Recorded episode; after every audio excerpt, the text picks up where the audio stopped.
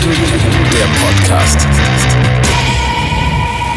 Hey Podcast People, ich bin zurück aus der kleinen Zwangspause. Ja, es gab einfach zu wenig passende Termine in den letzten Wochen und deswegen bin ich mal wieder hinten dran geraten. Naja, aber dafür geht's heute umso derber weiter. Auch ich hock gerade mehr oder weniger in Quarantäne. Ich bin hier im Homeoffice und im Büro und komme hier nicht raus und ich gehe nicht raus, ich treffe mich nicht mit Leuten. Es ist Coronavirus Endgame Zeit. Äh, wir sind gefühlt kurz vor der Ausgangssperre. Äh, wenn man rausguckt, checken das viele Leute aber immer noch nicht, was sehr, sehr schade ist. Also wenn ihr das gerade hört, bleibt einfach drin, trefft euch nicht unnötig mit Leuten, auch wenn es schwer fällt. Äh, ich habe nämlich auch Bock, mich abends mit Freunden zu treffen, aber wir hocken hier drin in der Wohnung und machen dafür was Anständiges und zwar Podcasts. Genau. Und heute ist auch noch ein mega Gast da. Ein Kindheitstraum geht in Erfüllung. Und zwar ist niemand Geringeres als Christoph Biemann von der Sendung mit der Maus. Ey, Wahnsinn, was da los ist. Äh, hä, wer ist Christoph und wer ist die Sendung mit der Maus?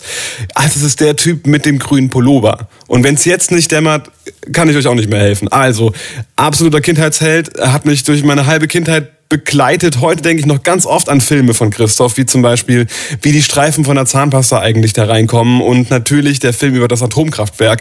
Fantastische Produktion. Und ich gucke das als Erwachsener immer noch sehr gerne, weil es einfach schwere Themen leicht verständlich erklärt und ich heute immer noch viel lernen kann.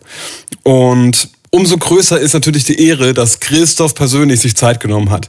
Wir haben selbstverständlich telefoniert und uns nicht persönlich getroffen. Das ist allein schon aus Corona-Gründen gar nicht möglich und nicht sinnvoll zurzeit. Deswegen haben wir einfach nur telefoniert. Er hat bei sich aufgenommen, ich bei mir und wir haben am Ende jetzt die Files zusammengesteckt. Wir sprechen natürlich kurz über die aktuelle Corona-Lage, über die Maus an sich natürlich, äh, wie Christoph zum Fernsehen und dann auch irgendwann vor die Kamera kam, wie er mit dem Erfolg umgeht und wie man eigentlich schwere Inhalte leicht erklären kann. Ja, bei anderen Interviews von Christoph hatte ich oft das Gefühl, dass er nur sehr kurz antwortet und ja, viele Infos eigentlich fehlen. Das Gefühl hatte ich in dem Podcast hier überhaupt nicht. Christoph antwortet lange, ausführlich auf alle Fragen und es war einfach ein richtig cooles Gespräch und Christoph ist ein super, super lieber, netter, bodenständiger Typ. Und am Ende belohnt er uns auch noch mit einer romantischen Liebesgeschichte mit seiner Frau im Flugzeug. Hätte ich nicht gedacht, dass wir sowas noch erfahren dürfen. Wirklich schön, da lohnt es sich, bis zum Ende dran zu bleiben, weil dann kommt die Story. In diesem Sinne, Mäuschenohren gespitzt für Christoph Biemann. Hey Christoph, schön, dass du da bist. Äh, fantastisch. Ich freue mich so mega. Äh, Gerade noch in Zeiten natürlich, wir müssen davon anfangen, äh, der Corona-Krise, die ja natürlich überall herrscht. Mhm. Ja, deswegen äh, sitze ich jetzt gerade auch in Neustadt und du bist in Köln wahrscheinlich gerade. Ich bin gerade in Köln in meinem Büro, ja. Und ähm, isoliert, ganz allein. Ja, äh, so geht's wahrscheinlich vielen. Mhm. Und ähm, auch den Schülern, weil die Schulen sind ja auch aktuell geschlossen. Mhm. Und da hat man dann recht schnell gelesen, ach, guck mal hier, die Sendung mit der Maus macht jetzt jeden Tag eine Sendung, ähm, strahlt zumindest jeden Tag aus. Bist du gerade im Produktionsstress? Nein, gar nicht. Das sind alles äh, archivierte Sendungen. Das würden wir gar nicht schaffen, äh, da jeden Tag eine, eine aktuelle Sendung hinzukriegen. Das sind äh, praktisch fertige Sendungen, die im Archiv liegen, ähm, wo wir natürlich welche aussuchen, die besonders gut sind oder besonders passend. Ähm, ja. Habt ihr da so viel vorproduziert? Also naja, jedes Jahr 52 Folgen, da, ist, da liegt natürlich einiges Archiv. Also, Absolut, ja. ja.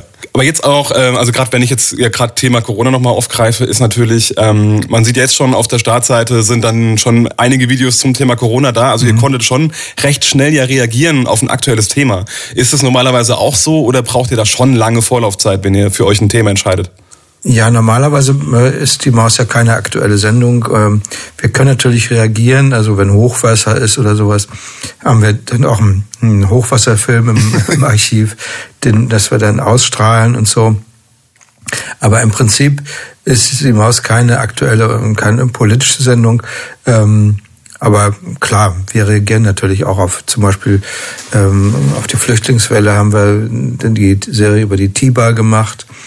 Ähm, und, und ja klar, wir sind jetzt nicht außerhalb von jeder Politik, das ist ganz klar. Aber auch der Beitrag hat jetzt auch nicht so gewirkt, als so, okay, wir müssen jetzt ganz schnell was machen, sondern es war schon irgendwie so eine so eine ausgereifte Produktion, sage ich mal. Ja, ja klar. Äh, aber mhm. das war dann schon so, aber okay, es brennt gerade, ist ein wichtiges Thema, müssen wir jetzt auch schnell liefern. Nee, das, dafür, es gibt ja da reichlich Sendungen, die, die, ähm, die das tun. Ähm, die ARD und ZDF sind im Moment ja voll von Specials und ähm, allem über ja. Corona. Ähm, da bleibt keiner dumm. Also insofern müssen wir da nicht ähm, müssen wir da nicht äh, in die Bresche springen.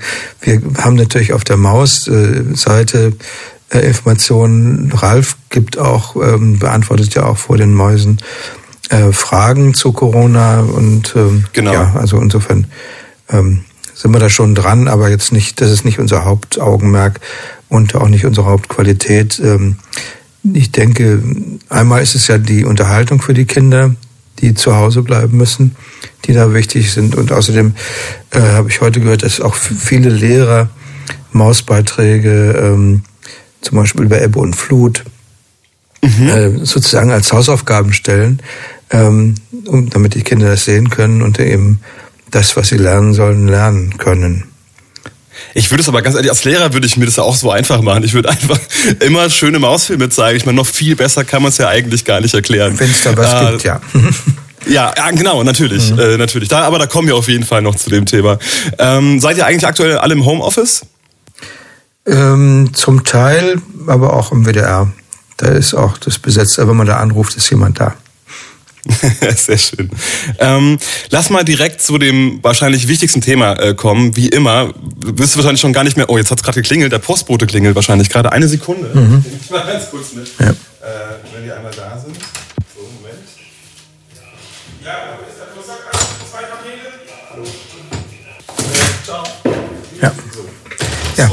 Ja. Könnte bei mir auch da passieren. Da bin ich wieder zurück. Ich weiß nicht. ja, war man da live dabei bei der Paketübergabe. Ja. Mhm. Man muss da gar nicht mehr unterschreiben. Genau, das hat es ein bisschen leichter gemacht. Mhm. Ähm, genau, also das wichtigste Thema, um nochmal zurückzukommen. Also ich habe es so vielen Leuten erzählt, dass ich dich jetzt im Podcast habe und alle waren mega begeistert. Und da ist natürlich die Frage nach deinem grünen Pullover. Das ist ja dein Markenzeichen. Du wirst auch die einzige, äh, der einzige Mensch sein im Podcast, der auf dem Titel nicht schwarz-weiß ist, sondern äh, der grüne Pullover grün bleibt. Das war ein Zwei-Tage-Dreh bei euch für, für ein Atom- oder mehrere Tage Dreh im Atomkraftwerk und du wolltest quasi, dass man auf jeden Fall nicht sieht, dass es mehrere Tage waren. Also so ein Klassiker. Ja, ne, das, ne, ne, das ist, äh, das hast du nicht richtig zusammengefasst. Ähm, ah, okay. Mir war klar, dass es ein Dreh über mehrere Monate sein wird. Ähm, und äh, immer mal wieder auch mal Nachdreh oder eine kleine Ergänzung oder irgendwas. Und ähm, deswegen war es wichtig, immer einen grünen Pullover parat zu haben. Ich hatte alle möglichen Farben, aber von dem grünen hatte ich zwei. Und da war es eher gegeben, dass der grüne Pullover zur Verfügung ist.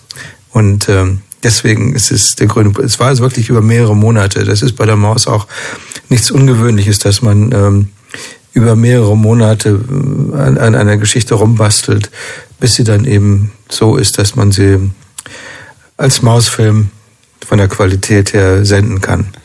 Ähm, mittlerweile ist ja der, der grüne Pullover ja nicht nur der Pullover, sondern es sind ja auch T-Shirts, Regenjacken, Mützen, je nachdem, welche Filme man mit dir sieht. Das sieht man ja immer wieder, auch unterm Anzug das sieht man dann den grünen Pullover. Das ist ja dann irgendwie zum Markenzeichen geworden, aber da reicht ja nicht mal ein Dreh, oder? Nee, das ist ja, wenn man so mehrere Monate, da haben wir natürlich nicht nur den Atom ausgedreht, sondern noch andere, andere Sachgeschichten. Ähm, ah, okay. Und ähm, das heißt, ich bin dann öfter auch ähm, in Grün zu sehen gewesen, dann auch wieder mal nicht und so. Und irgendwann liefen so zwei Kinder hinter mir her, die sagten, na guck mal, da ist der Christoph. Und dann sagte das andere Kind, und seinen grünen Pulli hat er auch an. ähm, ja, seitdem trage ich keine grünen Pullis, wenn ich privat unterwegs bin, nur vor der Kamera. Aber da war mir klar, das ist so ein Markenzeichen geworden. Und wenn, wenn ich irgendwie keinen grünen Pulli anhabe, dann äh, vor der Kamera, dann hat es irgendwie auch eine Bewandtnis. Und es gibt einen Grund dafür. Zum Beispiel mal ein Smoking oder sowas. Ja, hm? ja gibt es auch bei Late Night Menschen, die dann auch keinen Anzug tragen und dann sagen, wenn ich keinen Anzug anhabe, dann mich bitte nicht ansprechen. Mhm, ja. Äh, hast du da, hast du da, wirst du viel angesprochen? Bist du ohne grünen Pullover auch erkannt auf der Straße? Seltener. Also ohne grünen Pulli denken viele Leute, ich weiß es nur meine Theorie, äh, denken viele Leute, ja, ah, den kenne ich irgendwie, äh, der ist auch irgendwie nett, aber ich weiß jetzt gar nicht mal, wo ich den hin tun soll. Ähm, und mit grünem Pulli ist es dann schon eindeutiger und dann, äh, aber ja, ich kann relativ entspannt durch die Straßen gehen. Ich werde nicht angefeindet, ich werde nicht äh, angebrüllt oder so. Ähm, bis jetzt jedenfalls noch nicht. Und muss nicht dauernd Selfies geben, ja? nicht dauernd, nee, nee, nee, nee. Das ist eigentlich nur bei Veranstaltungen oder so, aber wenn ich so auf der Straße hier in der Kölner Südstadt unterwegs bin, ist das ganz entspannt. Lass uns so ein bisschen generell zur Maus kommen. Äh, ich habe mir auch gedacht, gerade bei so Themen ähm, wie jetzt Atomkraftwerk ist immer auch nach wie vor einer meiner Lieblingsfilme. Ich habe mir gerade vorhin noch äh, den, die neueste Version davon angeguckt. Mhm. Ich habe, glaube ich, mittlerweile drei verschiedene davon. Mhm. Ist es, wie, wie, wie schafft man es da so möglichst sachlich und neutral, aber auch gleichzeitig so interessant für die, für die Kids äh, zu, zu berichten und was zu erklären, ohne so eine eigene Meinung reinzubringen? Gerade sowas wie bei Thema Flüchtlingen, bei Thema Atomkraftwerk, mhm. wo man ja natürlich auch dafür und dagegen sein kann, ohne jetzt von den Fakten äh, abzuweichen. Ja, also klar, also einmal, das muss man immer machen, muss man sehr gründlich recherchieren und gründlich sich, sich informieren. Ähm, und auch, äh, was ist unsere Philosophie, ist einfach, dass wir keinem sagen, was er denken soll, sondern wir informieren und dann kann sich jeder seine eigene Meinung bilden. Bei der Atommaus war das auch so, da haben wir ähm, informiert und weil das halt so ein bisschen kritisches Thema war, haben wir dann irgendwann auch die äh, Gegner und Befürworter eingeladen, an den Schneidetisch zu kommen, an den Schnittplatz zu kommen und sich das anzugucken. Und die haben gesagt, also das können wir, beide Parteien, das können wir zu 95 Prozent unterschreiben zum Beispiel was die Halbwertszeit, hätte man nicht unbedingt Plutonium nehmen müssen, haben die Befürworter gesagt, was ja nur 30.000 Jahre dauert, bis es halb zerfällt. Ähm, aber gut, ähm, und wir haben in dem Film auch gesagt, es gibt Leute, die sind dafür, es gibt Leute, die sind dagegen. Ähm, und das war's. Also wir haben dann nicht weiter gesagt, ähm, das kann man nicht machen, das ist zu gefährlich. Wir sagen, haben gesagt, manche Leute sagen, das ist zu gefährlich.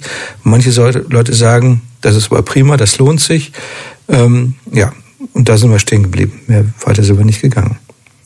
Das ist bei anderen Sachen auch so. Mhm. Und ihr achtet da auch extrem drauf. Also da spricht man schon vorher und sagt, okay, wir müssen es so und so machen und nicht, dass es so zu sehr in eine Richtung geht. Ja, also man kann auch sich überlegen, äh, wie reagiert ein Kind, dessen Vater im Atomkraftwerk arbeitet. Ähm, ja, ja. Das kann man nicht irgendwie in den Konflikt bringen, dass der Vater irgendwie was ganz Böses macht. Das ist, ähm, das kann man nicht verantworten. Und ähm, da, ähm, damit muss man umgehen und auch an, da muss man auch dran denken. Das ist eine, eine schöne Ansicht, eine schöne äh, Überlegung und sich mal in die anderen Leute reinversetzen, was ja mhm. viele Privatmenschen so nicht machen. Ich glaube, das äh, kann man schön mitnehmen. Ähm, Gibt es generell, äh, ich meine, Sachen, die ein Thema mitbringen muss, damit es vielleicht ein Thema für die Maus sein kann? Also erklärungswürdig? Ja, ja, es muss spannend sein. Äh, es muss, was eben wichtig ist, ähm, es muss Bilder dazu geben. Also wir müssen ja zu, zu jeder Geschichte äh, Bilder machen und da ist das ist äh, nicht immer einfach und da suchen wir auch danach und aber ähm, es gibt so ein paar Kriterien, ähm, nach denen wir eine Geschichte oder äh, entscheiden, was ist eine Mausgeschichte, was ist keine Mausgeschichte und ähm, dazu gehört eben auch, dass es spannend ist, dass es interessant ist. Ähm, uns wird ja oft gesagt, ähm, wir seien so lehrreich. Ähm, das mhm. mag sein, aber es ist eigentlich eher so kein Kompliment, das wir wollen. Ähm, wir sind irgendwo auch Rosinenpicker. Wir suchen uns Geschichten aus, die sagen, wow, das ist interessant, das ist spannend, da kann man tolle Bilder hinkriegen. Das ist eine gute Mausgeschichte, die auch irgendwie an die Welt der Kinder anknüpft, die die Kinder interessant finden und ähm, natürlich haben wir auch die Erwachsenen irgendwo im Hinterkopf, die dann sagen, ach ja, Mensch, das wollte ich immer schon mal wissen. Insofern äh, sind es diese Themen, die wir aussuchen. Wir haben ja kein Programm, in dem wir sagen, wir müssen jetzt eins auf andere aufbauen, so wie in der Schule ähm, zeigen, sondern wir, wir gehen eigentlich von so einem gewissen, ähm, eigentlich von nichts aus, ganz ähm, kann man das nicht immer durchhalten. Also man kann nicht immer bei, bei jedem Mal erklären, was Strom ist oder was Schwerkraft ist oder so. Dann man mhm. sagt, es gibt halt Schwerkraftpunkt aus Ende. Aber ähm, dann muss man einfach dann auch ähm, manchmal ein bisschen was voraussetzen, aber eigentlich gar nichts. Im Prinzip gar nichts. Ja, es ist, äh, ich glaube, das, das ist auch so ein Erfolgskonzept davon, also auch, auch für Erwachsene, dass man, dass man da einfach äh, jederzeit reingucken kann und weiß, ich werde mit Sicherheit was mitnehmen. Und selbst wenn man ein bisschen Ahnung über dieses eine Thema schon hat, irgendwas zwischendrin ist noch dabei, was man so nicht wusste oder zumindest nicht so einfach erklärt bekommen hat. Also allein wie man äh, hier Thema Atomkraftwerk, was bei mir gerade noch so nah im Kopf ist, äh, ich wusste nie, wie der Geigerzähler richtig funktioniert oder was der eigentlich misst und wie, warum das jetzt da gerade so, so, so klingt, wie es klingt. Ja? Und auf einmal so, ja klar, und macht man weiß, Sinn. ist man auch froh, dass man es weiß. Es ist ja auch nichts Schlimmes. Ja. es tut ah, ja auch nicht genau. weh, was zu wissen. ich, ich gebe auch immer noch an, dass ich weiß, wie die Streifen in die Zahnpasta kommen. Da mhm. muss ich jeden Tag dran denken, wenn ich mir die Zähne putze. Ja. Damals vor äh, 20 Jahren bei euch in der Sendung gesehen. Ja. Mhm. Äh, beschäftigt mich. Wie kann ich mir denn generell so eine Produktion bei euch denn vorstellen? Wie viele Leute seid ihr? Äh, du hast ja gerade gesagt, es ist durchaus normal, dass ihr auch mehrere Monate dreht. Ja, das heißt natürlich, dass wir nie sehr aufwendig drehen. Also sind nie irgendwie mit 20 Leuten Team irgendwie auf der Straße, sondern mhm. wir sind zu dritt, zu viert oder sowas äh, unterwegs. Ähm, die meiste Arbeit passiert eigentlich äh, im Kopf. Also wenn man sich äh, ausdenkt, wie kann man es erklären, wie kann man es machen, wie kann man es erzählen, ähm, dann ähm, wenn man das erstmal klar hat, ist das Drehen und Schneiden und so ist auch noch aufwendig, ist auch viel zu tun, aber die Hauptarbeit ist eigentlich vorher. Und es entwickelt sich auch. Es ist auch, äh, wenn man also dann einen Filmschnitt hat, sozusagen die Einstellung, die man gedreht hat, zusammengefügt hat und dann merkt, hm, so ganz klar wird's noch nicht, dann muss man eben nochmal ran. und nochmal nachdrehen, irgendwie sich noch was ausdenken, was es noch klarer macht. Also ich habe gerade einen Film in der Arbeit, das geht über die Wärmepumpe. Ähm, da habe ich mit einer Firma, die so die Dinger herstellt, Kontakt gehabt ähm, und jetzt nochmal. Und dann sagte der, der Pressesprecher, ja, ich habe mal nachgeguckt, der erste Kontakt war vor acht Jahren. der Film ist der Film ist immer noch nicht fertig. Wahnsinn. Aber wir, wir, wir basteln dran. Also ähm, irgendwann werden viele Leute hoffentlich sagen, oh ja, endlich habe ich es verstanden. Ähm, das Problem, warum es acht Jahre sind, war eben auch, dass ich selber nicht so richtig verstanden habe und immer noch gemerkt habe, äh, warum ist jetzt das und warum ist dann die Temperatur da so und warum ist da ein Gas und warum ist da eine Flüssigkeit und ähm, viele Leute werden denken, ja, ist doch alles ganz klar. Aber wenn es mir selber nicht klar ist, kann ich es auch nicht vermitteln. Und ähm, deswegen hat es so lange gedauert, weil ich inzwischen weiß ich, wie eine Werbepumpe funktioniert, aber ich habe es lange nicht so richtig ganz verstanden. Und das, wenn man Filme macht oder gerade so einen Mausfilm, dann ähm, rächt sich das irgendwann. Dann gehe ich zum Redakteur mit dem halbfertigen Film und er sagt, ja, hm, ja, aber warum? Hm, hm.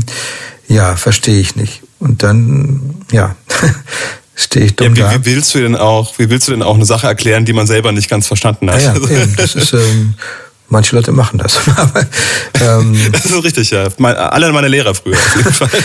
aber ähm, das geht natürlich nicht. Und äh, das ist auch unser Vorteil eigentlich. Ich sehe das so als Vorteil eigentlich, dass wir ein Publikum haben, also Kinder, die total kritisch sind und sich nicht, äh, sich auf jeden Fall immer trauen, dann zu fragen, Hä, wie war das jetzt, wie geht's? Und da einfach, ja, ich erzähle immer die Geschichte von des Kaisers äh, neuen Kleidern.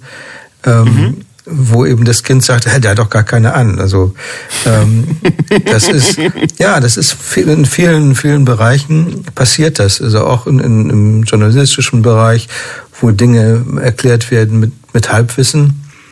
Ähm, und dann Leute denken, ach ja, wenn ich es nicht verstanden habe, bin ich schuld und nicht der, der es erklärt hat.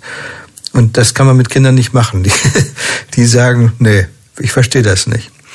Und außerdem. Geht mir selbst auch ganz oft so, ja. Ja. Und außerdem ist ein, ein Prinzip der Maus ja auch, dass wir unterhalten wollen. Und unterhalten kann man am besten, indem man was erklärt.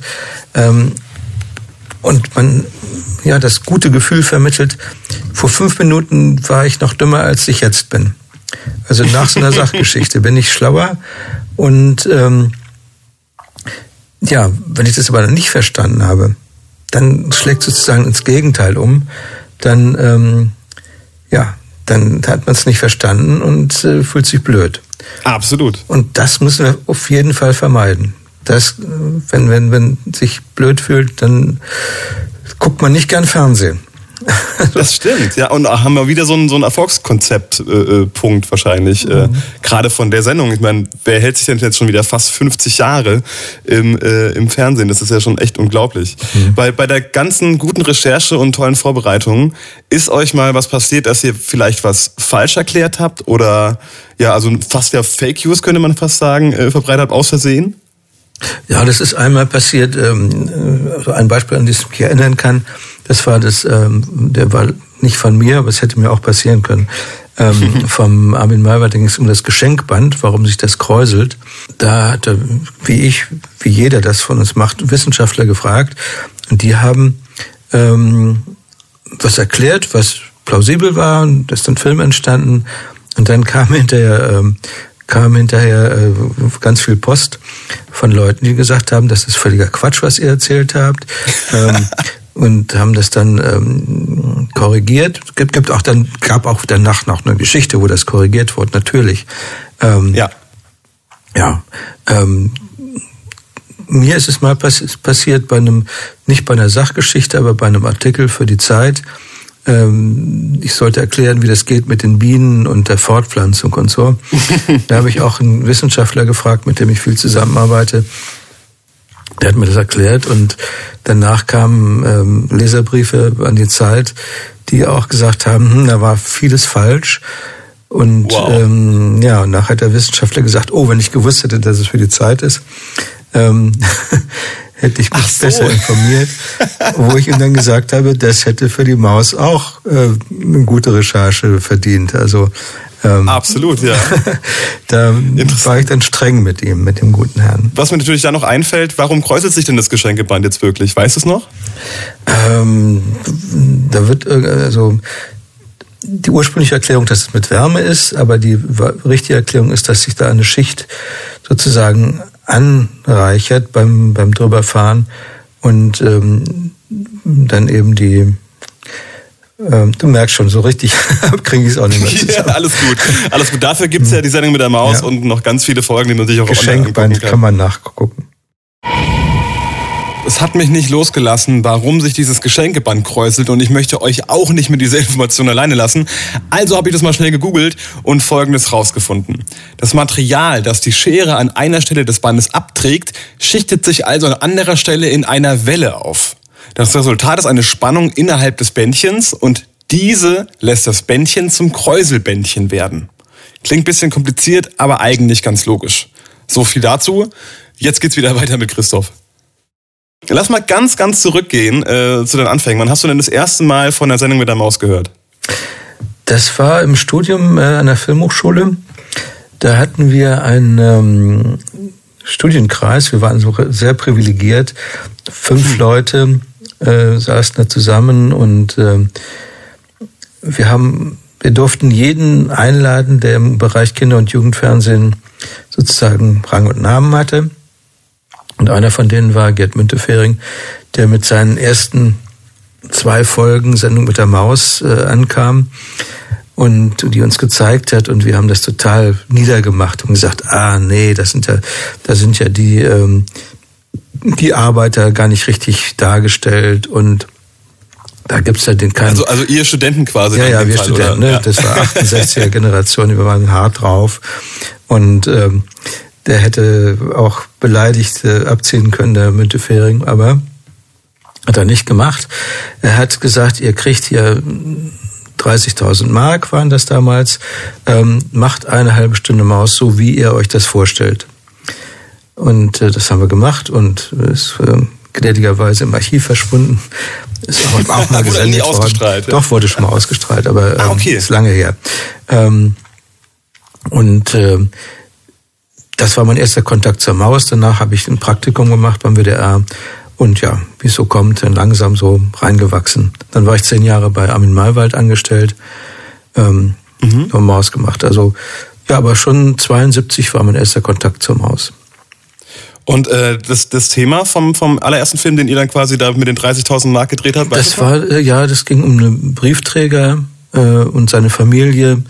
Da gab es auch noch einen Zeichentrickfilm und es war so eine Art Sachgeschichte, wie das funktioniert mit dem Briefe verteilen und sortieren und so, aber auch die Familie zu Hause, was passiert, wenn er nach, ähm, wenn er zum Abendessen kommt und so weiter. Also es war so ein, ja, Sozialsachgeschichte sozusagen. Ja, schon super interessantes Thema. Und jetzt hast du gerade gesagt, du warst bei Armin Maywald ja an, auch angestellt. Ich meine, das ist auch das Gesicht, was man von der Maus ja irgendwie kennt. Wie, mhm. wie kam man der Kontakt durch diesen, durch diesen Film dann? Nee, nee, das war auch? durch das Praktikum am WDR, ähm, hat, haben wir uns gesehen und dann hatte Armin irgendwann einen, einen Auftrag, einen größeren Science-Fiction-Serie zu machen, die dann nicht zustande gekommen ist, aber er hat gesagt, dann brauche ich jemand, der mir bei den Sachgeschichten hilft und dann war ich eben mit an Bord. Und das habe ich dann zehn Jahre gemacht und dann habe ich mich dann selbstständig gemacht hinterher. 72 habe ich praktisch immer irgendwie mit der Maus zu tun gehabt. Ähm, also vielleicht zwei Mausfilme im Jahr gemacht, dann äh, für andere Sendungen auch noch Filme gemacht, aber auch so kurze. Zehn Jahre später, also 82, angeblich das erste Mal, aber auch vor der Kamera zu sehen erst. Ist das richtig? Ja, das hat länger gedauert. Ob es jetzt, wann es genau war, weiß ich nicht, aber es war der Film Brücken heißt der, äh, die zehn Möglichkeiten über einen Fluss zu kommen. Das war so die erste erste Mal. was ist da passiert und warum was ausgerechnet du dann vor der Kamera? Also man kann es schon sehen, aber ich will das auf jeden Fall du nochmal darüber erzählst, weil es eine schöne Geschichte. Ja, also es gab ähm, immer die Überlegung für die Sachgeschichten, das, da hat, ist meine Tochter dran schuld. Die hat gesagt, diese Geschichten aus den Fabriken und so, das ist irgendwie langweilig, das müsste irgendwie, lass es weg oder macht es anders. Und dann haben wir immer überlegt, ja, wie erzählen wir das, so eine Fabrikationsgeschichte, wie entsteht, was weiß ich, ein Ball oder ein Schnuller oder was weiß ich auch immer, wie entsteht der? Und dann haben wir überlegt, wie kann man sowas auch als Geschichte erzählen mit einem Problem am Anfang zum Beispiel. Und da haben wir gesagt, wir brauchen irgendwie einen Protagonisten, eine, eine, äh, eine Figur, ähm, die, die da auftritt. Und das war am Anfang, der Armin Maywald ist öfter aufgetreten. Und dann haben wir auch über den Werner Koy gehabt, das war ein Komiker und ein Kabarettist. Mhm. Und mit dem haben wir einen Film gedreht über Tomatenketchup. Und am Anfang dieses Films waren verschiedene Theorien, wie könnte Ketchup erfunden worden sein.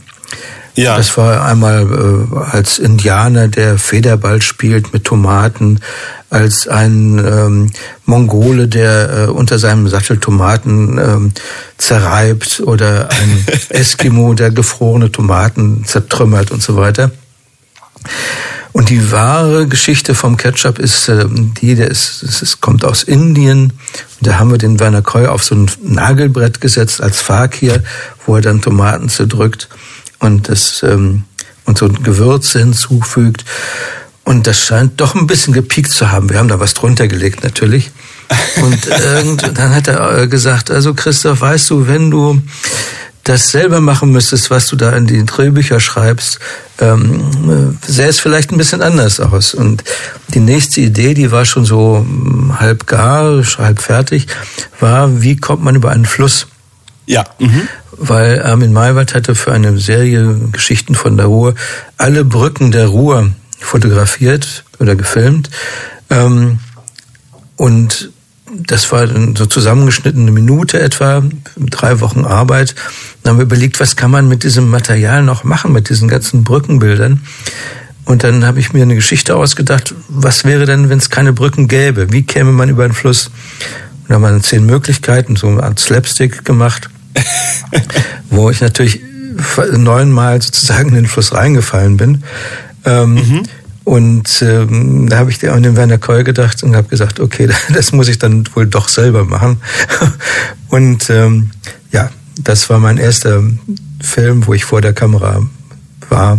Ich gab vorhin ein paar kleinere, aber das war so die erste Geschichte, wo ich sozusagen als Protagonist ähm, dabei war. Dann wahrscheinlich noch ohne grünen Pullover. Ja. Mhm. Und natürlich ohne Plan, dass es noch, dass du das auf einmal öfter auftrittst oder war dir das schon Nein, klar? nein, nee, das Och. war, nee, das ist dann gut angekommen, hat die Redaktion gesagt, oh, das kannst du ja öfter, öfter mal machen. und ähm, hat sich dann eben auch als praktisch erwiesen, weil als Regisseur ist man sowieso mal beim Dreh dabei. Da kann man halt schnell mal vor die Kamera gehen und dann eben das ein bisschen agieren. Ja, das ist ja nix. Habe ich gedacht. Aber gut. Ja, auch heute stelle ich euch eine wohltätige Organisation vor, die sich mein Gast aussuchen darf. Christoph hat sich nämlich heute für das entschieden.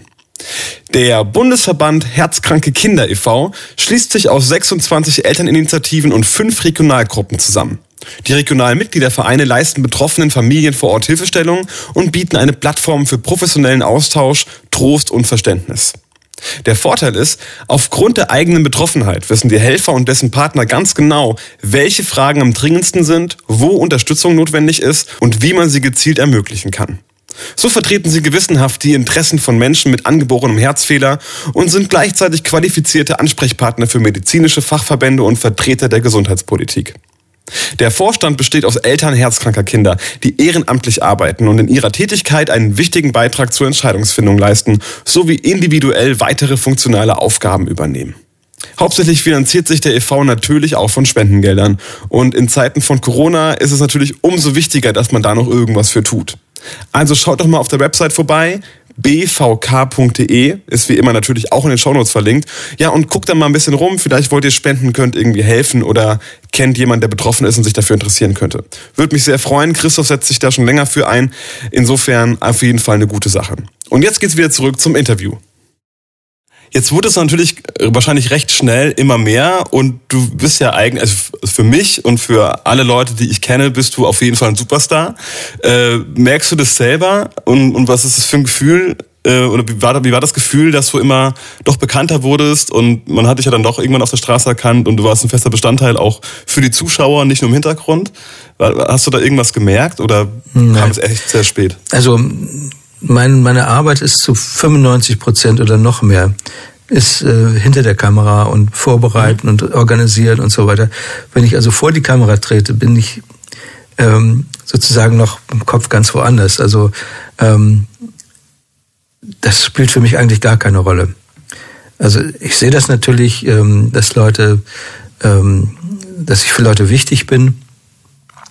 Aber für mich spielt das eigentlich kaum eine Rolle, weil ich komme gut ohne aus. Also wir haben jetzt auch, äh, dass wir andere Protagonisten in der Maus haben, die ähm, dann eben diese Rolle übernehmen.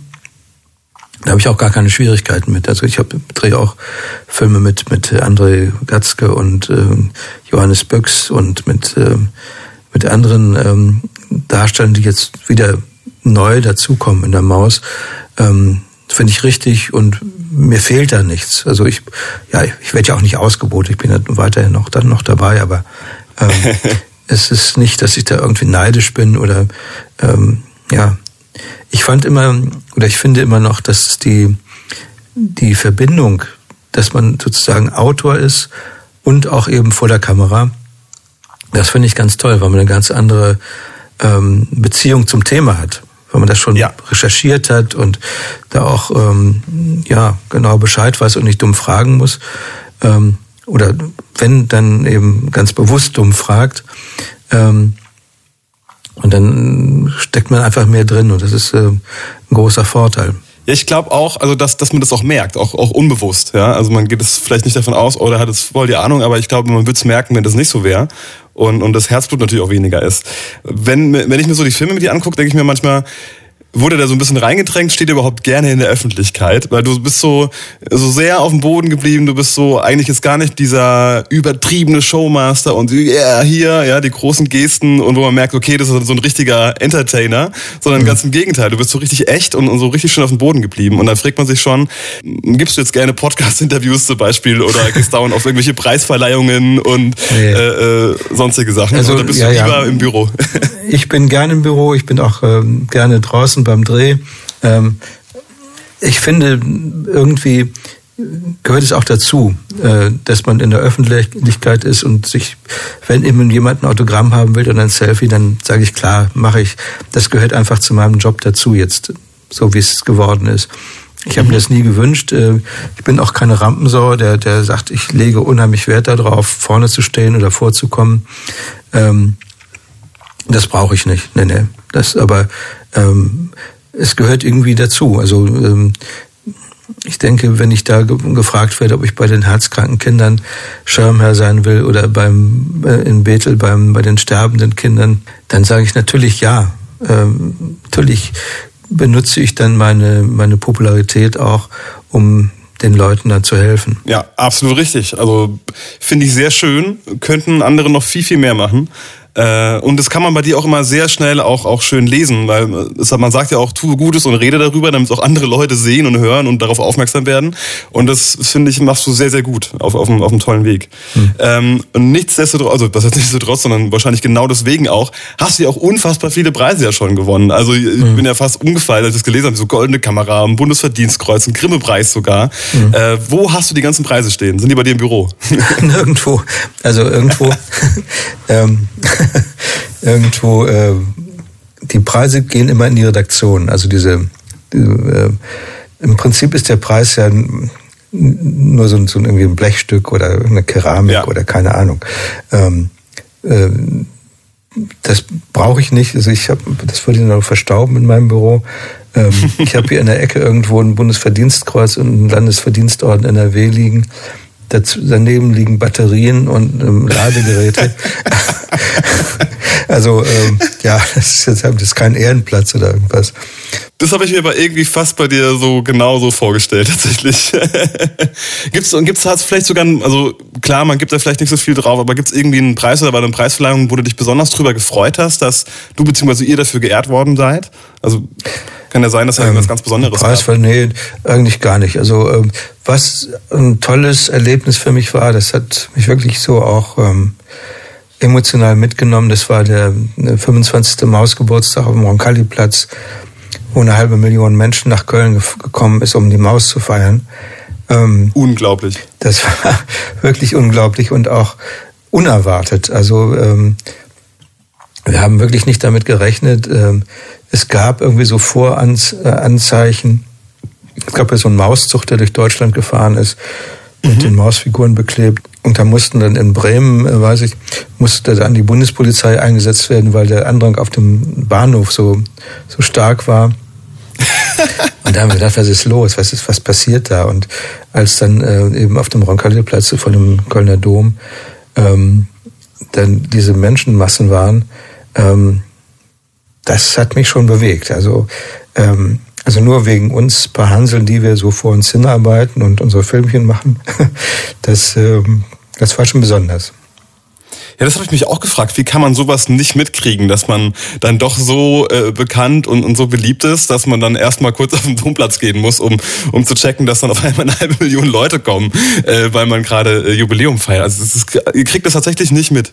Ja, wir kriegen also jetzt natürlich mehr, weil wir äh, durch die, die ähm, dadurch das E-Mail gibt und, und Homepages und, und so ist der, der, der Kontakt oder äh, viel einfacher geworden. Also eine E-Mail zu schreiben ist einfach einfacher als ein Brief. Wir haben früher natürlich auch Briefe bekommen und auch ähm, Post ähm, von Zuschauern, aber so wie heute eigentlich nicht. Und das waren halt mal welche, waren auch mal mehr, so mal 100 oder so. Aber äh, das, da konnte man nichts dran ablesen, dass wir irgendwie ja, Kult sind oder Massen bewegen können. Nein. Völlig verrückt. Wollten wir auch gar nicht so. Also wir wollten halt unsere Arbeit machen und, und auch selber Spaß haben. Das ist ja eigentlich auch eins der Geheimnisse, dass, dass die Leute, die bei der Maus sind und auch lange dabei sind, dass die das mit viel Herzblut machen und, und, und, und auch mit, ähm, ja, nicht um Geld zu verdienen, sondern eben weil sie selber Spaß dran haben und das auch machen wollen. Und auch hier wieder ein Erfolgsfaktor eurer Sendung, muss man sagen. Ja, vielleicht kommen ein paar zusammen. Könnte ja sein. Ja, eindeutig. Also da muss man gar nicht extra nachfragen, die erzählst du immer so nebenbei aus Versehen selber. Mhm. ähm, Wikipedia schreibt über dich, was ich sehr lustig finde oder was ich äh, schön finde. Seine Figur Christoph in den Einspielfilmen stellt dabei einen tollpatschigen Mann mittleren Alters dar, dessen erfolglose Aktionen von einer Frauenstimme kommentiert werden. So, jetzt natürlich die Frage, äh, Sie schreiben jetzt die Figur Christoph und tollpatschig und quasi, dass das wie ein Schauspiel ist. Mhm. Ist es immer Schauspiel oder ist es tatsächlich, dass du halt eigentlich authentisch und, und bist halt so, wie du bist? Oder ist es schon so ein bisschen natürlich noch ins Extreme gespielt, damit es natürlich auch ohne, dass du sprichst, was du ja nie machst in den, in den Einspielern, äh, besser wirkt? Ja, also der, der Christoph, äh, diese Figur, ist mit mir verwandt. Also wir kennen uns. Und ähm, ja, also, natürlich bin ich nicht nur dumm und unwissend und äh, sonst würde ich es nicht schaffen, Filme herzustellen. Aber ähm, ich bin auch irgendwo naiv. Also ich muss nicht alles wissen und äh, nicht allwissend sein. Äh, wenn ich was erklären muss, dann muss ich das natürlich. Aber als Figur ähm, bin ich dann irgendwie auch da, wo ich mal war, als, äh, als ich diese, die Recherchen angefangen habe. Wenn ich irgendwie so ein Thema kriege wie, äh, was weiß ich, warum öffnen sich äh, Kiefernzapfen bei Trockenheit? ja, okay. habe ich keine Ahnung. Äh, und muss mich da dran arbeiten. Und dann ähm, muss ich mich aber auch daran erinnern, dass ich irgendwann wirklich keine Ahnung hatte. Entweder erzähle ich das dann so in der Geschichte, wie, wie es mir ergangen ist, wie ich das erfahren habe, oder ich mache da eben eine Geschichte draus, damit es nicht so lang wird, wie es bei mir gedauert hat, sondern äh, äh, halt in den fünf, sechs Minuten zu erzählen ist. Und ähm, ja, aber ich muss mich immer erinnern, auch als Figur, dass ich mal da wie ein Ochs vom Berg stand und keine Ahnung hatte. Und das geht den Zuschauern ja auch so. Und deswegen sind wir uns irgendwie auch nah dann. Ich glaube, das ist auch nicht auch oft das Schwierige. Also ich komme ja auch aus dem Film und, und habe da äh, auch manchmal so Erklärungssachen und so Doku-Geschichten. Und wenn man lange in einem Thema drin ist und an einer Sache arbeitet, dann ist man so ein bisschen betriebsblind und muss sich ja eigentlich wieder in diese äh, in die Person reinversetzen, die das das erste Mal sieht und macht das dann überhaupt Sinn? Versteht man das denn mhm. eigentlich, äh, wenn man nicht selber mit dem ganzen Wissen, was man sich ja jetzt angeeignet hat, hat?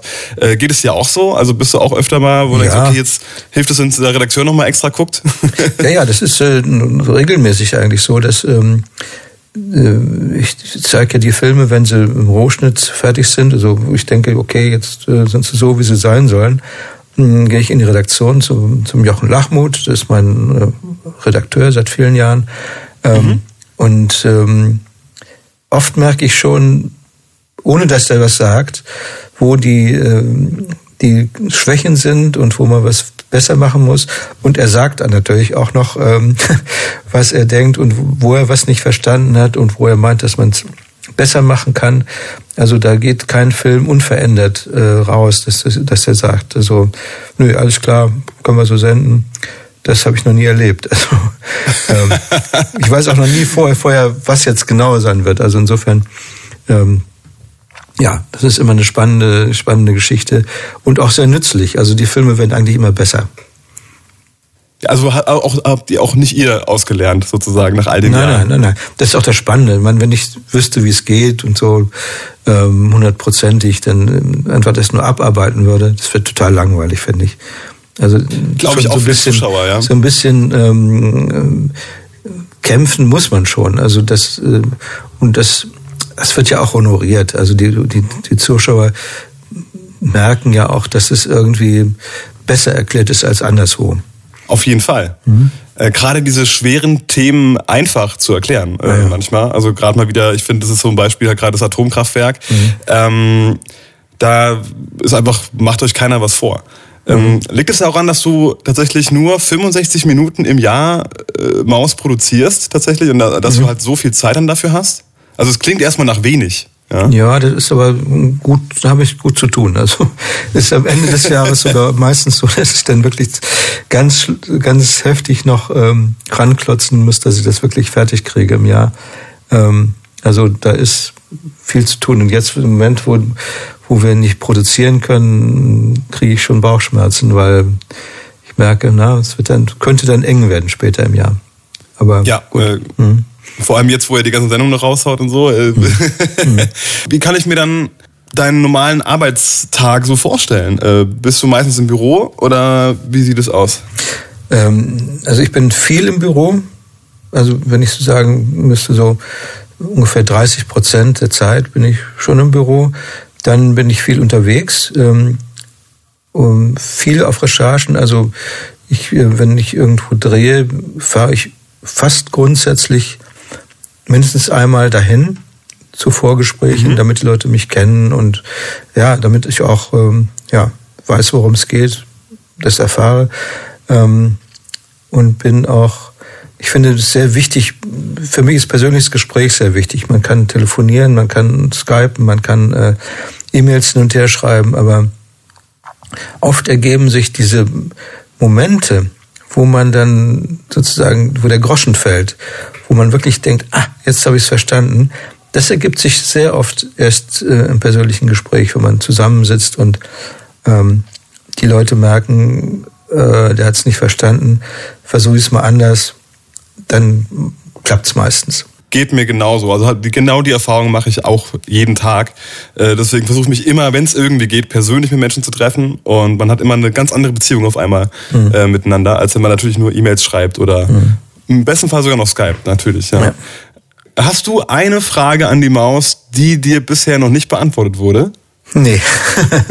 wenn, ich, wenn ich die Frage hätte, dann hätte ich sie, könnte ich sie beantworten. Und ja, also ich kann eigentlich auch schon so ganz gut Dinge rausfinden, recherchieren, ähm, dass ich das dann rausfinden würde, ja. Ist Google heute nicht sogar eine Konkurrenz von euch, dass, dass die Kids, wenn die so schnell schon so viel damit umgehen, dass die sich gar nicht mehr so dafür interessieren oder merkt ihr das gar nicht? Gibt es da so eine, mhm. merkt einen Unterschied von vor, sag mal, 10, 20 Jahren?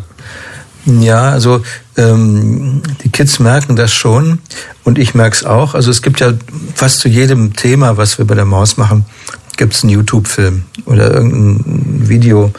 Ähm, mhm. Und wenn man das dann anguckt, dann sieht man, naja, mh, gut, nett gemeint, aber ja, ist halt nicht so wie die Maus und ähm, erstmal nicht so gründlich, nicht so verständlich und ähm, nicht so gut recherchiert und auch nicht so unterhaltsam. Und daran dieses, dass dann diesen, das ist vielleicht nur 20 Prozent schlechter als ein Mausfilm, aber die letzten 20 Prozent dann hinzukriegen, das ist die Wahnsinnsarbeit und deswegen dauert es auch so lange. Ja, kann ich mir mal sehr gut vorstellen lass mal ein bisschen vom anderen Thema abkommen. Jetzt haben wir sehr viel über die Maus gesprochen. Mhm. Äh, wie kann man denn seine Kinder zum Lesen begeistern? ich frage deswegen, weil du natürlich ein Buch darüber geschrieben hast ja, mit dem Titel. Ja. Mhm. Oder vielleicht sogar mich selber. Ja. Genau, Buchstabenzauber. Äh, wie kann man denn seine Kinder begeistern dafür, beziehungsweise auch vielleicht sogar mich selber? Weil ich bin jetzt nicht der gute Leser leider. Mhm. Ja, also einmal das Wichtigste für, wenn man seine Kinder begeistern will, ist, dass man denen vorliest. Und zwar mhm. morgens, abends, mittags. Und auch selber mal mit dem, mit dem Buch in der Hand zu sehen, ist für die Kinder. Die, man ist ja als Erwachsener Vorbild. Und ähm, wenn man selber mit dem Smartphone auf dem Sofa sitzt und die Kinder sollen ein Buch in die Hand nehmen, ist das kein gutes Erziehungsmodell. Also da sollte man weiter dran arbeiten. Ähm, also auch mal ein Buch in die Hand nehmen. Ähm, dann sollte man vielleicht mit den Kindern zusammen Bücher aussuchen, die die spannend finden. Also ähm, klar, Harry Potter fand eigentlich fanden ganz viele toll. Es war viele ein tolles Erleb Leseerlebnis gewesen. Aber irgendwann ist das ja auch mal ausgelesen und dann ja. muss es weitergehen. Und da, klar, aber da gibt es Bibliotheken, da gibt es Buchhändler und so, die sich und Buchhändlerinnen, die, die da super beraten können. Und ähm, an die muss man sich wenden. Und äh, was einem klar sein muss, ist, dass wenn Kinder lesen, dass sie unheimlich viel davon haben, weil das Gehirn sich einfach besser entwickelt. Die werden, ähm, äh, die können sich andere Leute reinversetzen, die können sich ähm, über längere Gedankenstrecken ähm, orientieren, die können ähm, Zusammenhänge erkennen ähm, wenn man so ein Buch weglegt und dann weiterliest, dann muss man ja auch anknüpfen können. Das ist auch so eine Kunst, ähm, die man nur beim Lesen lernt. Und ähm, wenn Eltern ihren Kindern das nicht nahebringen, dann enthalten sie ihnen was vor und ja, auch eine gute Zukunft, weil also zum Beispiel, das ist jetzt nebensächlich, aber vielleicht auch signifikant, dass man, dass Leute, die viel lesen, normalerweise im Durchschnitt besser verdienen. Ist auch ein Argument. Aha. Also mhm. ähm, ja, weil die eben einfach auch ähm, ja, geistig flexibler sind und äh, besser mit der Welt zurechtkommen. Also ähm, es lohnt sich, wenn Eltern ihren Kindern was Gutes tun sollen, sollten sie ihnen das Lesen nahebringen. Ein sehr, sehr, sehr schöner Tipp, auch für mich. Also ich komme nicht so viel zum Lesen, einfach weil ich mir die Zeit dafür nicht so nehme, weil ich gleichzeitig nichts anderes machen kann. Aber ich habe immer ganz viele Hörbücher, die ich mir so sage, mhm. Hörbücher, also Audible, äh, Klassiker. Ähm, mhm. Da habe ich dann schon den Input, aber ich bin, habe auch hier noch, der Stapel ist groß, aber jetzt, wo man viel im Büro ist, kann man auf jeden Fall wieder ein bisschen mehr lesen. Ich freue mich drauf, bin ein bisschen motivierter jetzt auch. man will ja auch besser verdienen. Äh, du, ist das auch der Grund, warum du so viele Bücher jetzt schon gemacht hast? Also wenn man sich dein, dein Werk schon anguckt, da sind ja schon ein paar zusammengekommen und das soll ja auch gerade so weitergehen. Ja, ähm, klar. Also für mich ist ein Buch immer auch noch was, was Besonderes. Also Filme sind ja nach einer Zeit vergessen sozusagen. Ein Buch, das bleibt länger im, im Regal stehen, wird sicher nochmal aufgeschlagen, hoffe ich. Ähm, und ein Film ist dann irgendwann vergessen. Aber ja, im Prinzip ist ja, ein Buch ist schon was Wichtiges, denke ich. Das, ähm, das bleibt eher als, das ist gerade so eine Fernsehzeit, ja doch ähm, äh, mir wichtig. Und ich denke, meine Kollegen auch, also äh, Ralf Kaspers und, und ähm, Armin Malwald, die schreiben auch Bücher und bringen Bücher raus. Und ähm, das ist glaube ich, der, der gleiche Grund, warum die das machen. Ich weiß natürlich, dass du jeden Sonntag immer die Maus guckst, das ist das ja stimmt. klar. Ja, ja. ja. Da bin ich auch ganz toll dran. Das ist, ja, ja, das ist, so ist so. Einfach aber auch nochmal zu gucken, äh, hat es alles geklappt und äh, ist der Film wirklich gut geworden? Ja, also das gibt, einmal äh, ist es noch was anderes, wenn man merkt oder weiß, dass halt dass der Film gerade von vielen anderen auch geguckt wird. Mhm. Und wenn man, in der Maus wird ja auch manchmal was wiederholt, was man vor ein paar Jahren gemacht hat. Und das ist eigentlich mal ein ganz gutes Gefühl. Also meistens, in allermeisten Fällen, denke ich dann, ach ja, so, so schlecht ist der gar nicht. Das ist ein schöner Film geworden. Weil wenn man es so ganz frisch ist, dann sieht man immer noch, ah, da hätte was besser gemacht werden können und da die Einstellung steht ein bisschen lang und das da ist zu kurz und da hätte noch Musikakzent hingekonnt oder irgendwas. Da ist man sehr kritisch, aber ähm, so nach ein, zwei Jahren macht es richtig Spaß, das zu sehen. Und oft werden die Filme ja auch nicht sofort gezeigt, so dass ich manchmal das Erlebnis auch schon beim, beim ersten Schauen habe. Ja, verstehe ich durchaus. Gibt es noch Sachen, die du sonst regelmäßig guckst? Also hast du da der Klassiker Tatort abends oder sowas? Hast du da auch andere Rituale außer die Maus? Ja, Tatort gucke ich äh, eigentlich sehr regelmäßig. Ähm, obwohl ich manchmal denke, nee, also was machen die damit? also, da bin ich oft, denke ich, hm, da gibt's, ähm, also oft, was ich sehr gerne sehe, sind auch diese skandinavischen Krimis, die dann mhm. doch positiv abstechen äh, gegenüber dem Tatort, was ich schade finde, weil Tatort ist eigentlich auch so eine, so eine Marke der ARD, die man besser pflegen sollte, finde ich. Oder ich weiß nicht, wie das zustande kommt. Vielleicht sind die Leute auch experimentierfreudiger muss man ja auch mal machen, aber. Das ist eine gute Frage, ja. Also ich glaube, weil, weil es halt so eine Marke geworden ist, mhm. ähm, trauen sie sich vielleicht sogar noch weniger, da was dran zu ändern und zu experimentieren. Ja. Weil sie eine Angst haben, das Leute nicht mehr zu gucken. Könnte ich mir jetzt vorstellen. Ich weiß es mhm. aber selber nicht. Ähm, aber ich gucke auch sehr gerne die skandinavischen Sachen, finde ich auch mhm. spannend. Und auch gerade durch Netflix und sowas ist ja alles, da sind ja mhm. Sachen, kommen jetzt zustande, die ja vorher gefühlt mhm. nicht möglich waren. Mhm. Davon abgesehen, äh, was wärst du denn eigentlich ohne die Maus geworden? Was würdest du heute machen?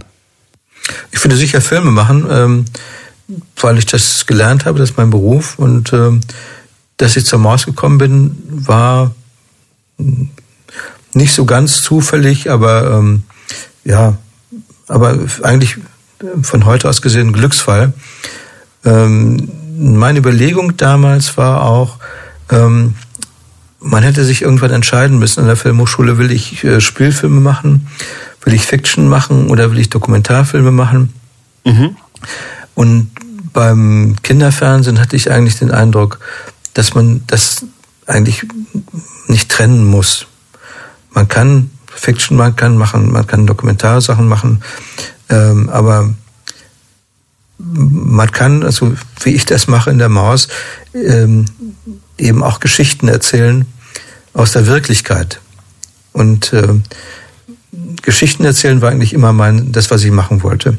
Ähm, per Buch oder per Film und am liebsten per Film, weil ich das ist mir am nächsten irgendwie. Aber du würdest auch schon so im, ich sag mal, im Kinderfernsehen, weil das sind da auch schon ja. so in der Sparte sein, ja. Ja, ja. Interessant. Weil du hast in irgendeinem Interview hast du mal gesagt, ohne die Maus wäre ich heute arm und hungrig. Das fand ich ganz lustig gewesen. Das könnte sein, ja, wer weiß, ja, ja. ja, klar, in, in der Branche gerade jetzt. Mhm. Ja, Durchaus.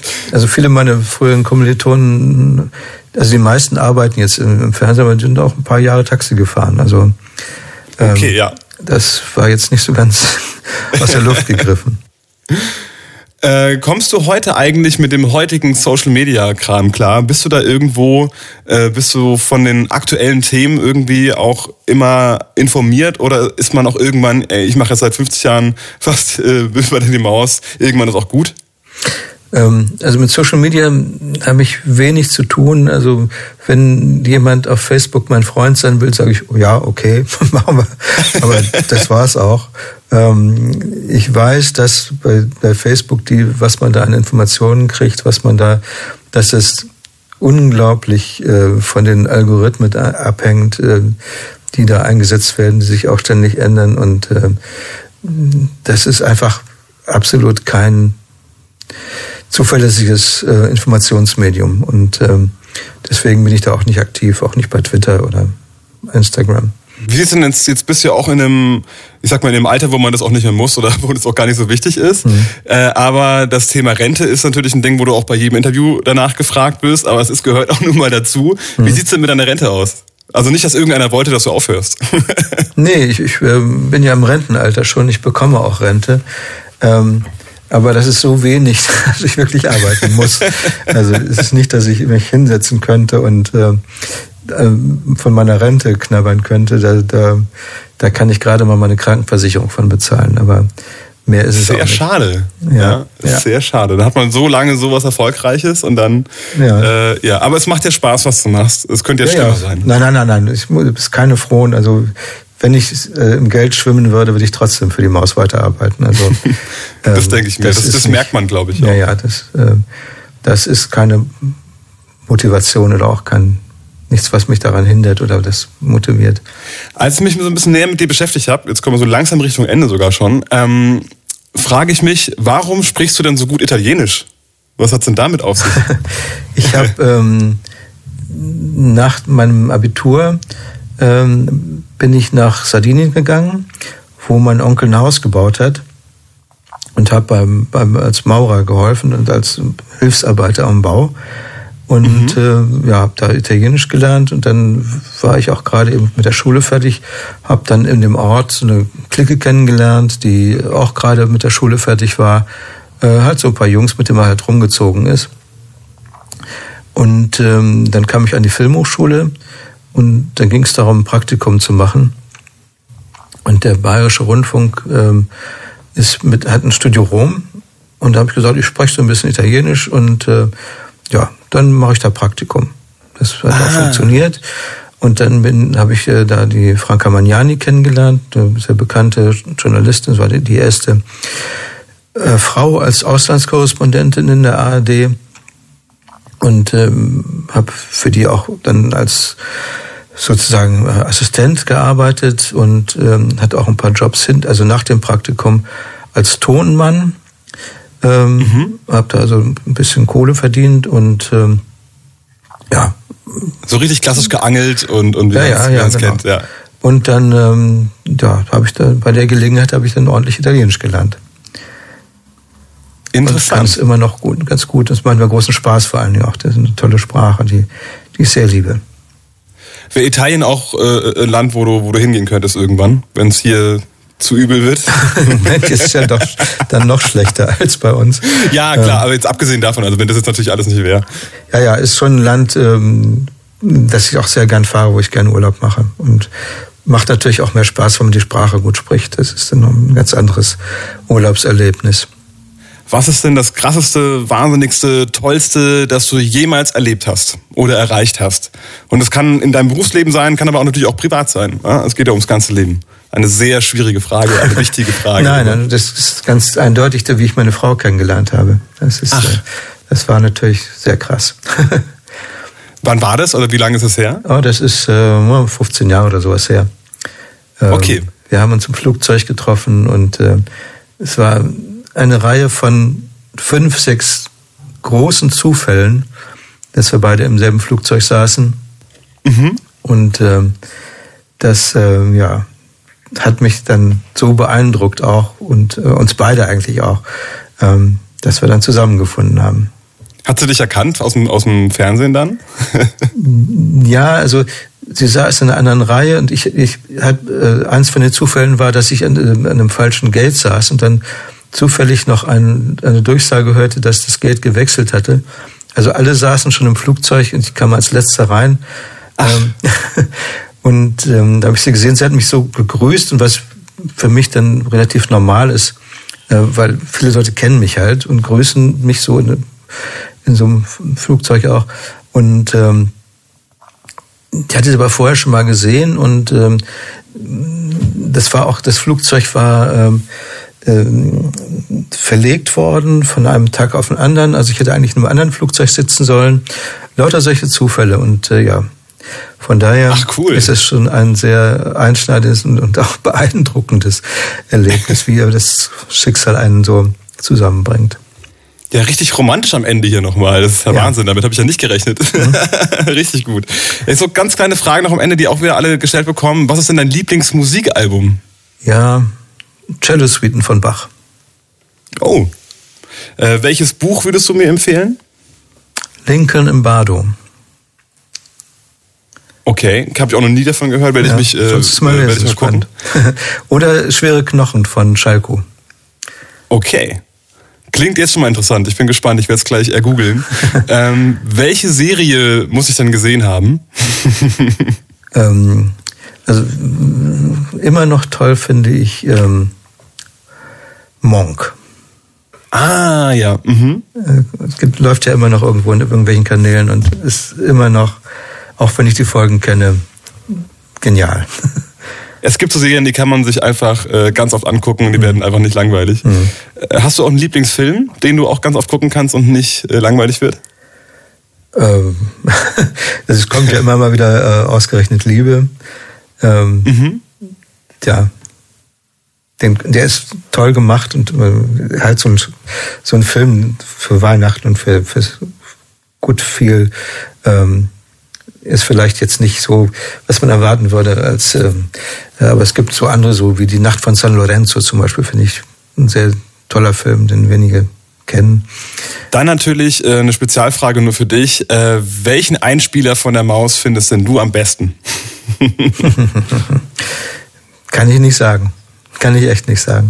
Habe ich mir fast gedacht. Es gibt so ein paar, wo ich sage, wow, das waren tolle Stücke und so, aber ja. Wer zum Beispiel? Hast du, hast du da, äh, was, was fällt dir so spontan ein? Nee, spontan fällt mir da nichts ein. Nee. okay. Und gibt es einen Film, der dir gar nicht gelungen ist, wo du sagst, oh, hätten wir besser nicht gemacht? Nee, das nicht. Es gibt welche, die halt, wo man sagt, ja gut, das, äh, hm, ne? Der, der, Mantel des Schweigens oder des Vergessens, den breiten wir darüber.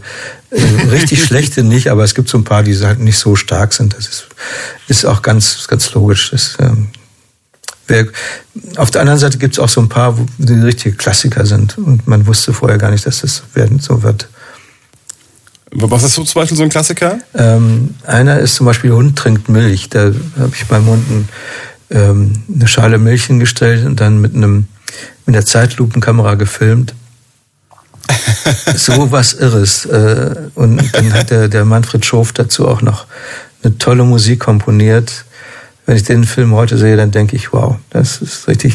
Und das war eine Sache, die war innerhalb von einer halben Stunde gedreht. Also es war jetzt gar nicht mal was Aufwendiges, aber ja. Es, es sind manchmal die, die kleinen mhm. Dinge, die dann mhm. so erfolgreich werden. Ja. Äh, lass, lass sie immer direkt die Musik auch äh, dafür komponieren direkt? Ja, die Musik wird immer ähm, direkt für die Filme komponiert, extra für die Filme. Ach, Wahnsinn. Krass. Nie, eine, nie eine Konserve. Wahnsinn. Das macht auch viel aus. Es ist, ähm, wird vielleicht nicht so wahrgenommen, aber äh, für, für alle äh, für das Gefühl, wie man die Filme anguckt, ist es einfach wahnsinnig wichtig. Also ich meine, dass man, wenn man irgendwie im Fernsehen rumseppt und dann auf einen Film stößt von der Maus, dass man merkt, ah, das ist die Maus. Und das liegt mhm. auch ganz stark an der Musik. Das stimmt. Das ist mir tatsächlich, obwohl ich aus der Musik komme, nie so richtig bewusst gewesen. Aber jetzt, wo du sagst, mhm. äh, ich muss mal noch äh, stärker darauf achten jetzt, ja. Ich habe eine aller, aller, allerletzte Zuschauerfrage von, von einem guten Freund von mir. Mhm. Äh, der ist jetzt auch schon 30 Jahre alt und äh, naja, also die Frage, ich finde sie super süß, deswegen, er, er fragt natürlich, ist die Maus hinter den Kulissen genauso nett wie im Fernsehen? Nein, die ist ganz garstig. Die beißt, die klaut, die was weiß ich. Nein, die ist natürlich, ist sie, ähm, ja, die ist ja eine Zeichentrickfigur und die kann so lieb sein, ohne dass sie dunkle Seiten hat. Sehr schön. Eine fantastische Antwort, ein, ein fantastisches Ende. Vielen, vielen, vielen lieben Dank, Christoph, für deine Zeit und für den tollen Podcast. Ja. Äh, ich habe viel Neues erfahren. Äh, es war mir eine wirklich große Ehre. Okay. Vielen, vielen Dank. Ja. Jo, dann danke ich dir und bis bald. Und auch viel, viele Grüße auch an deine Hörer.